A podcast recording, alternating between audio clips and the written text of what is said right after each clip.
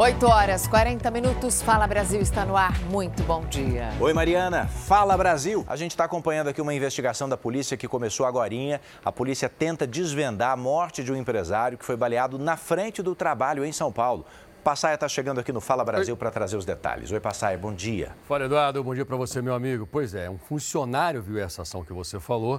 A polícia não descarta agora a possibilidade de uma briga de trânsito. Escuta isso aqui talvez eles tenham discutido antes. Aí o motorista que se sentiu agredido, ele perseguiu esse rapaz que morreu e cometeu o assassinato. Vamos ver? A movimentação flagrada pelo helicóptero da Record TV é o cenário de um crime em São Paulo.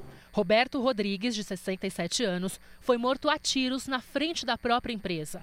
Tudo foi presenciado por um dos funcionários. Eu gritei, seu Roberto, o rapaz já sacou do carro com a arma e me apontou. Falou, se você vir, eu, você, eu vou atirar em você. A testemunha foi ameaçada pelo assassino e não conseguiu gravar o rosto dele. No momento, assim, você só precisa se defender, porque você vê a situação, a arma apontada para você, não dá para você pensar nas características. A polícia ainda investiga o que motivou o crime, mas familiares acreditam que a morte de Roberto seja a consequência de uma briga no trânsito. Isso porque recentemente ele descobriu um problema neurológico e, com um remédio forte que tomava, vinha cometendo alguns erros, o que pode ter causado a fúria de outro motorista. Um dia antes de morrer, a vítima fez essa publicação em uma rede social. Nesta terra estamos apenas de passagem e que essa vida não é eterna carinhoso, ele era dado com todo mundo, unido com todo mundo. Ele não tinha encrenca com ninguém aqui. O empresário era dono de uma fábrica de tampas plásticas. Três unidades da empresa funcionavam na mesma rua onde aconteceu o crime. Segundo testemunhas, o criminoso dirigia um carro prata. Muito triste. Na hora que aconteceu, tinha muita gente chorando. Muita gente chorando. Roberto deixa mulher e três filhos. A família está devastada e, nesse primeiro momento, preferiu não gravar entrevista. Vamos girar agora os nossos repórteres aqui na tela, por favor. Vou começar com ele. O William Leite, a polícia conseguiu prender quantos? Até o balanço geral amanhã eram cinco elementos que pertenciam a uma quadrilha, aquela quadrilha do amor, que marcava encontro, na verdade era sequestro, aquela história que a gente conhece. Aumentou ou continua no cinco, William? Três homens e duas mulheres passaram. E essas mulheres seriam as iscas que foram abordados aqui na zona oeste de São Paulo, na Fradique Coutinho, Vila Madalena, pelas equipes do sargento Everaldo, que estavam patrulhando, viram esse carro com essa luz, chamaram, chamou atenção a luz. Eles encostaram, os ocupantes ficaram nervosos e aí a abordagem. Quando abordaram, encontraram uma arma, um calibre 22, um revólver calibre 22, vários celulares e dois desses celulares já há confirmação de que são produtos ilícitos, ou seja, de roubo ou furto que estavam com eles, além de cartões e eles estão à disposição aqui da Polícia Civil no 14º Distrito Policial aqui da Vila Madalena. A ocorrência já está em poder da Polícia Civil, eles também à disposição e agora a expectativa é de que vítimas venham até aqui o plantão e que possam, a partir da investigação, reconhecê-los porque é, quanto mais pessoas, mais tempo eles ficam na cadeia. São envolvidos né, em roubos e também sequestros através do golpe do amor.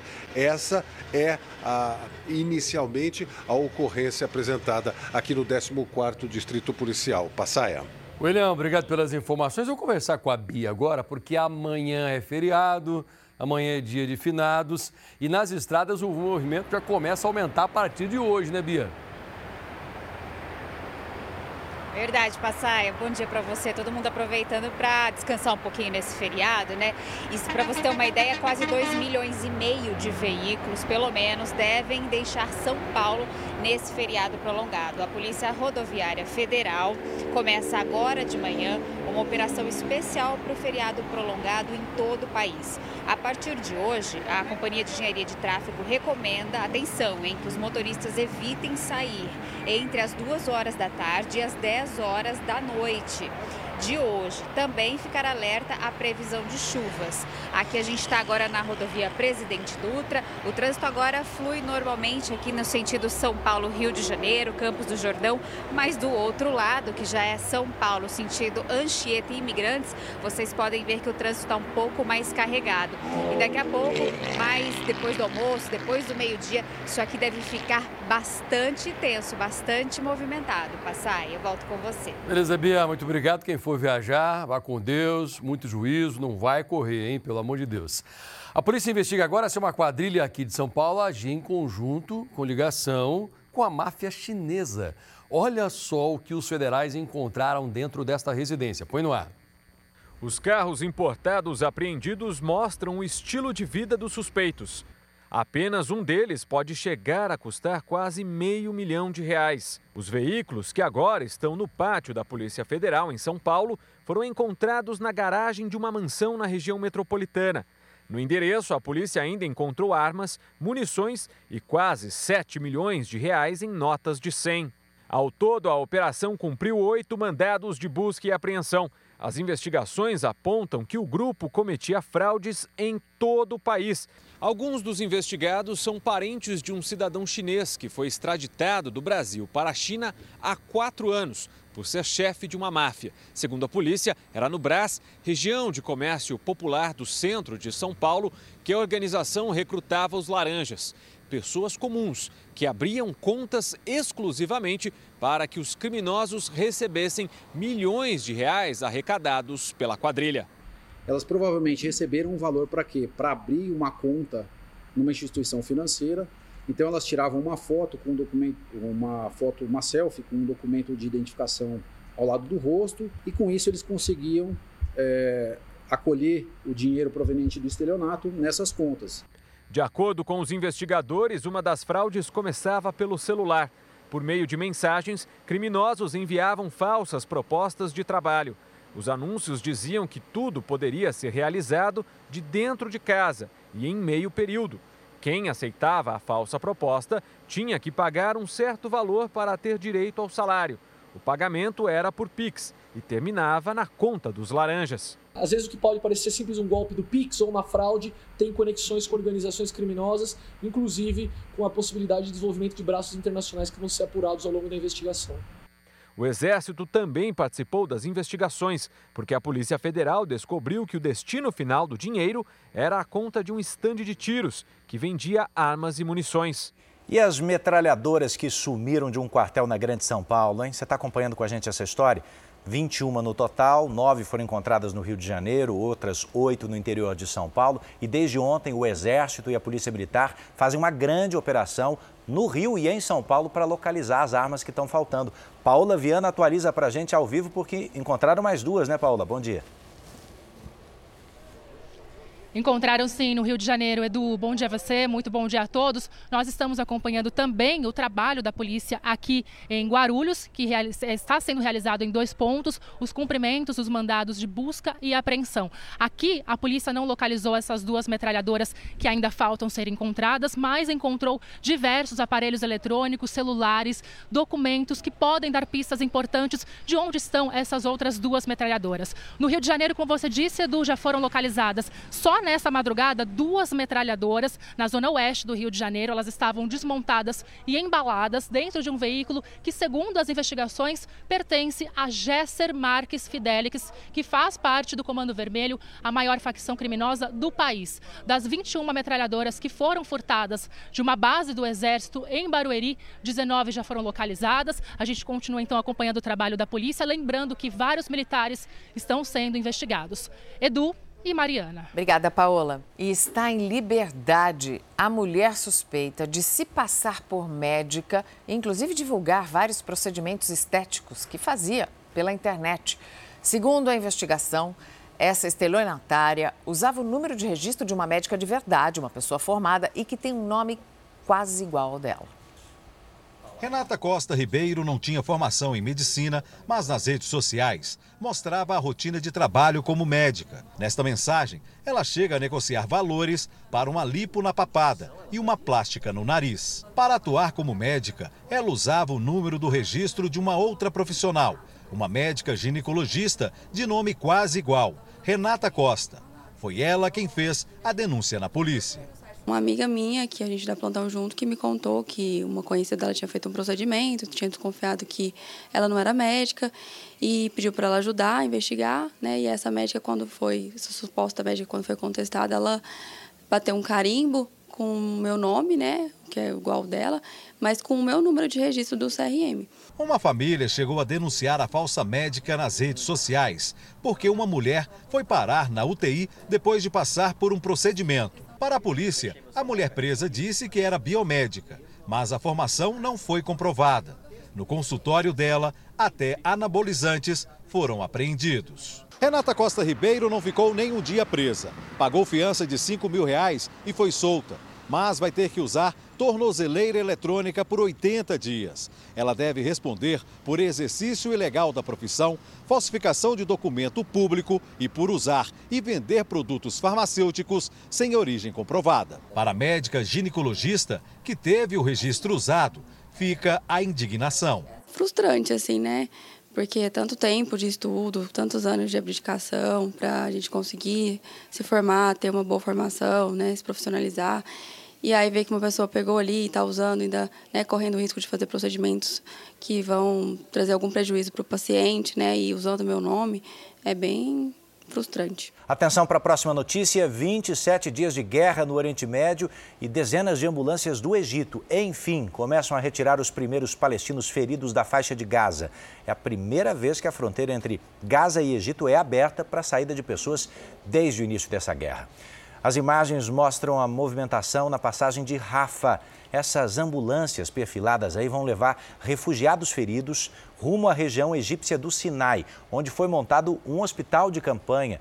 As autoridades israelenses também confirmaram a entrada de 80 caminhões com ajuda humanitária na área de conflito.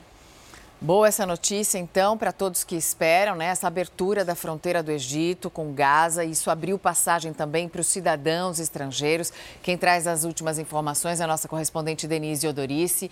Denise, muito bom dia para você. Esperança para os brasileiros também que, que querem fazer essa travessia, né? Bom dia.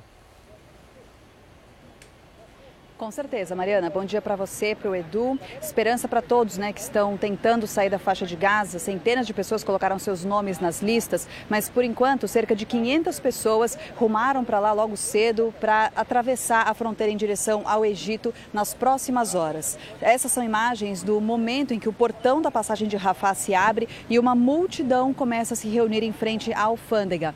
É importante a gente frisar que todas essas pessoas têm dupla nacionalidade. Dessa primeira leva, a maioria maioria é de jordanianos, mas também há cidadãos de países da Europa e da Ásia. Antes de todas essas pessoas atravessarem, primeiro estão sendo processadas as saídas da, dos palestinos feridos, como vocês disseram, né? São palestinos com ferimentos graves, cerca de 90 pessoas que saíram em ambulâncias. E desde o começo da guerra é a primeira vez que essa passagem de Rafah se abre, é uma passagem na fronteira com o Egito e a única de Gaza que não é controlada por Israel. Mariana e Edu. Denise, obrigado pelos detalhes. Nove nacionalidades atendidas nesse momento. Os brasileiros ainda esperam. Inclusive, um desses brasileiros que aguarda esse resgate, o Hassan Rabi, que está na faixa de Gaza, mandou, gravou um vídeo em que faz críticas ao governo porque não há confirmação de que ele e outros brasileiros poderão sair nesse instante. É, a fronteira já está aberta hoje para algumas nacionalidades, menos o brasileiro. Então, eu acredito que o governo federal não está fazendo o esforço para tirar os brasileiros daqui. Nenhum brasileiro vai viajar hoje. Se a gente não viajou hoje, infelizmente a gente vai ficar aqui. Terror. A fronteira já está aberta, a gente não tem notificação nenhuma para viajar hoje a angústia e a crítica são compreensíveis, né? Mas é bom lembrar que o próprio Hassan Rabi tem publicado vários vídeos, a gente acompanha a saga deles todos os dias, vídeos em que ele também agradece ao governo brasileiro pelo apoio que tem dado lá em Gaza. Uma outra coisa que é importante dizer, entre os estrangeiros que poderão deixar o território nessa semana, você tem ali cidadãos de outras nacionalidades, como a Denise mencionou, americanos, franceses, ingleses, por exemplo, e a gente espera uma atualização sobre a situação dos brasileiros, né, Mariana? Verdade, por isso a gente vai agora até Brasília falar com a repórter Lívia Veiga para saber o que o governo brasileiro fala sobre a saída dos brasileiros ali da faixa de Gaza. Lívia, muito bom dia para você. Como é que está toda a movimentação diplomática aí por trás, né, os bastidores? Oi, Mariana, bom dia para você, bom dia a todos. Olha, o Itamaraty informou que continua negociando com os governos do Egito e de Israel para que os brasileiros estejam na próxima lista de estrangeiros autorizados a sair da faixa de Gaza. No total, são 34 pessoas, sendo 22 brasileiros e familiares que querem deixar a zona de conflito. Paralelamente a essa situação da faixa de Gaza, o governo brasileiro conseguiu retirar 33 brasileiros que estavam na Cisjordânia. Eles saíram de 11 cidades da Cisjordânia até Jericó. De Jericó, eles cruzaram a fronteira com a Jordânia, onde irão pegar um avião ainda hoje de volta para o Brasil. Edu e Mariana. Obrigado, viu, Lívia Veiga, direto de Brasília. A Lívia está lá pertinho do Itamaraty, quartel-general uh, da diplomacia brasileira. E o embaixador do Brasil no Egito falou agora há pouco com jornalistas e disse que tem uma expectativa, não uma certeza, de que entre hoje e amanhã esses 30 brasileiros que ainda aguardam na faixa de Gaza possam ter o mesmo destino desses estrangeiros que estão, enfim, cruzando a fronteira. E nós recebemos agora há pouco um segundo vídeo de uma brasileira que espera o resgate na faixa de Gaza. A jovem Sahid Albana conta como como é que está a situação nesse instante no território? Eu estou triste, a gente está triste porque nós não vamos conseguir sair daqui hoje também. Mas espero que nós vamos conseguir sair daqui logo. Os alimentos, alimentação de comida e água está realmente acabando. Tipo, tem muitos mercados que estão totalmente fechados porque não tem, não tem alimentos, não tem nada que entrou as, pelas fronteiras. E a situação tá terrível ainda, tá piorando. E é isso. Do outro lado, o exército de Israel confirmou a morte de 11 soldados durante confrontos com terroristas do Hamas. Ao todo, desde o início dessa guerra, 326 oficiais israelenses perderam a vida na luta contra o terrorismo. As forças de defesa de Israel também disseram que 11 mil alvos do Hamas foram destruídos nesses dias de conflito ao todo. Mais de 10 mil pessoas já morreram nessa guerra, quase 9 mil em Gaza e mais de 1.400 em Israel. Israel, aliás, que fez nesta última terça-feira um ataque a um campo de refugiados no norte da faixa de Gaza.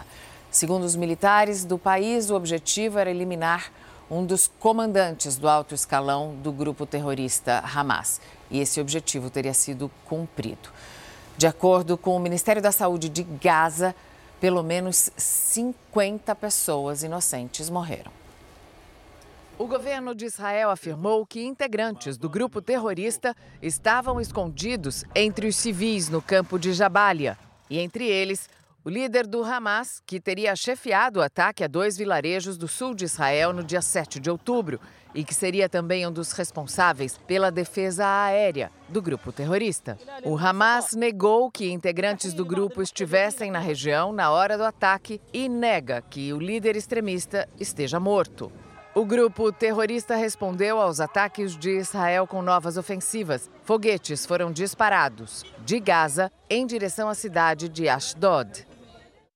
Olha, o Hamas divulgou outra informação anunciando a morte de sete dos seus reféns. Sete reféns teriam morrido nesse ataque israelense ao campo de refugiados no norte de Gaza. O grupo terrorista confirmou, inclusive, que reféns estrangeiros vão ser libertados nos próximos dias. Num vídeo publicado nas redes sociais, o porta-voz do Hamas disse que, a pedido de diversos países, o grupo decidiu que vai soltar cidadãos estrangeiros. Não deu detalhes de como vai ser essa libertação. Segundo o governo de Israel, 239 pessoas estão sob o domínio dos terroristas. Será sepultado hoje em Ribeirão Preto o corpo do jogador de futebol Felipe Diogo Bernardes Ferreira, conhecido como Felipe Favela, que foi atingido por vários tiros e morreu. Felipe tinha 21 anos, era atacante da equipe do São Bernardo e também jogava no futebol amador de Ribeirão Preto. Pelo menos dois boletins de ocorrência contra o jogador por violência doméstica tinham sido registrados recentemente. A polícia agora está investigando esse caso. Até o momento, ninguém foi preso. Fala Brasil de olho na sua saúde. A vacina da Covid-19, está sabendo? Vai passar a ser obrigatória para bebês a partir dos seis anos de idade. Vamos até a capital federal, seis meses de idade, perdão, claro, bebês. Vamos falar com a Vanessa Lima sobre esse assunto que atualiza porque vem da OMS essa principal recomendação, falando em obrigatoriedade, né, Vanessa? É isso, Edu. Bom dia para você. Bom dia, Mariana. A recomendação atende justamente a um pedido, a uma recomendação da OMS, a Organização Mundial da Saúde. Com isso, a vacina contra a Covid-19 passa a fazer parte do calendário obrigatório de vacinas para crianças de seis meses a cinco anos de idade. Pai, mãe ou responsável que não levar a criança para se imunizar pode ser multado. E aqueles inscritos em programas sociais como Bolsa Família podem perder o benefício. A vacina também vai fazer parte do calendário anual de imunização do grupo prioritário. Entram aí pessoas acima de 60 anos, trabalhadores da saúde, indígenas, ribeirinhos, deficientes, gestantes e a população carcerária. Quem não estiver no grupo prioritário poderá se vacinar depois que todos os desse grupo forem imunizados. Edu, Mariana, Obrigado, Vanessa. Aponte a câmera do seu telefone para o QR Code que aparece na tela e acompanhe a cobertura de tudo o que acontece em Brasília no nosso r7.com. Há 70 anos, levar até você o melhor do jornalismo e do entretenimento é a nossa marca. Afinal, o progresso sempre fez parte da nossa história. Evoluir está na nossa identidade. Na próxima segunda, 5 para as 8 da noite, no Jornal da Record, você vai conhecer a nova marca da Record TV. Não perca! O Fala Brasil termina agora, te desejando um ótimo dia.